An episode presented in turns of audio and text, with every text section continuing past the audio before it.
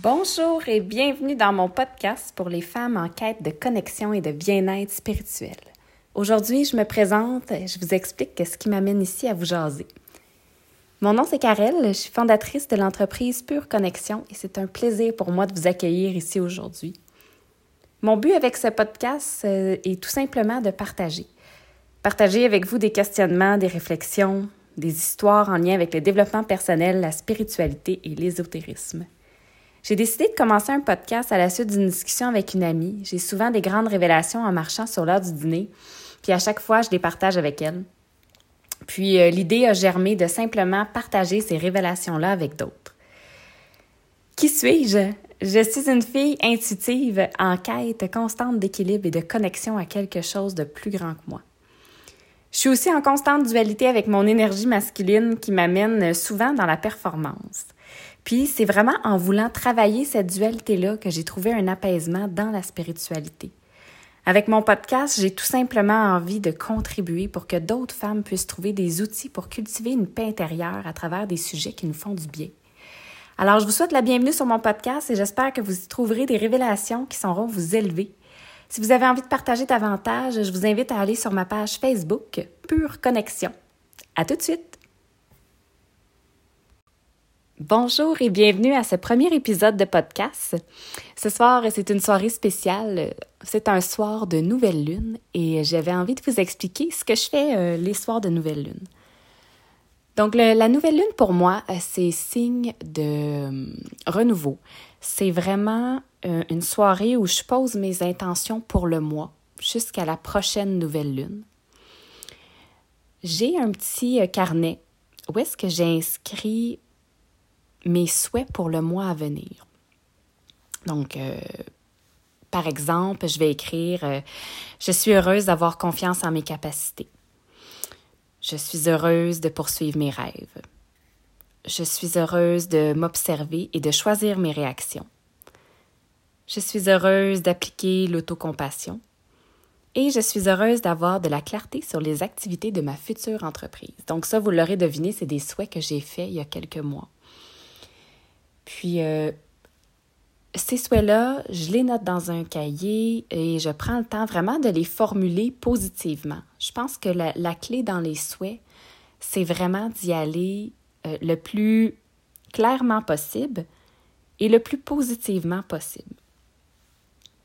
Avec ces souhaits-là, j'aime écrire des mantras. Je les écris dans mon cahier, puis euh, ceux qui me parlent le plus fort, je peux les réécrire aussi sur des post-it puis les coller euh, près de mon ordinateur, par exemple, de bureau, pour pouvoir les lire le plus souvent possible. Donc, par exemple, on peut dire euh, Je poursuis mes rêves et ils prennent vie. Je suis suffisante. Je me respecte et je m'aime. J'accueille l'abondance ou je me libère de ce qui ne me sert plus. Dans le fond, le, but avec les rituels, pour moi, de la façon que je le vois, c'est vraiment juste de prendre un moment pour se déposer dans l'instant présent, de faire de la place à du nouveau, puis de voir qu'est-ce qu'on souhaite pour soi-même concrètement.